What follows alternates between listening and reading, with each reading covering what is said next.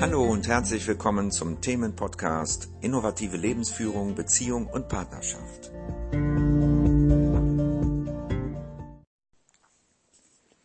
Hallo, hier ist wieder Ulrich Louis mit einem Podcast und diesmal geht's um Schmerz.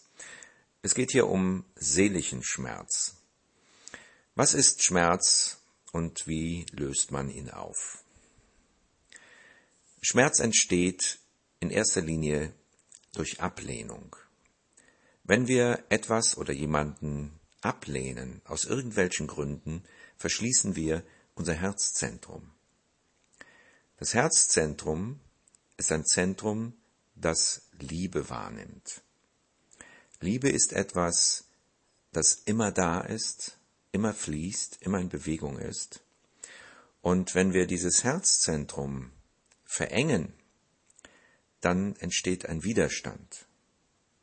Und dieser Widerstand wird als unangenehm empfunden und das bezeichnen wir als Schmerz.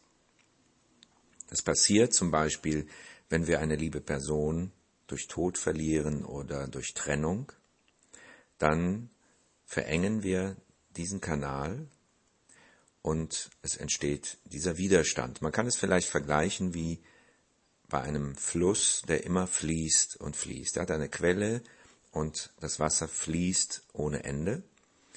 Und jetzt erbauen wir mitten im Fluss einen Staudamm. Jetzt fließt das Wasser dagegen und staut sich dort. Das bedeutet, es entsteht Druck. So, wie gehen wir jetzt mit Schmerz um?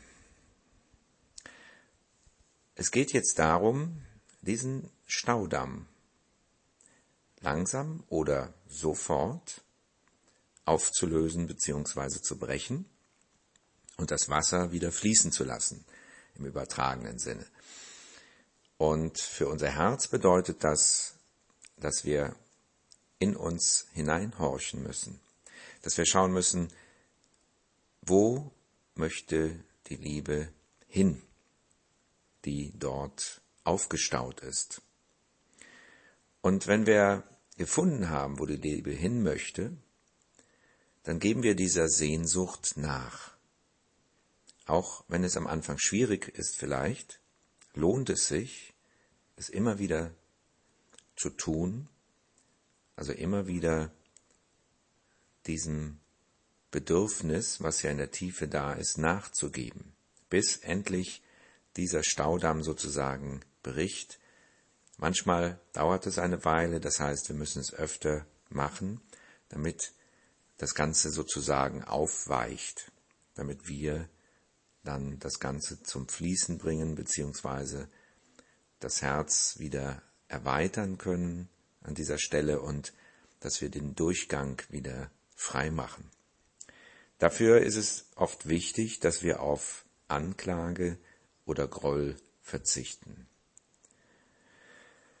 Ja, das ist das, was wir meistens Personen entgegenbringen, die uns etwas angetan haben, sage ich mal, die uns etwas gesagt oder etwas getan haben, das uns nicht zugesagt hat, sozusagen.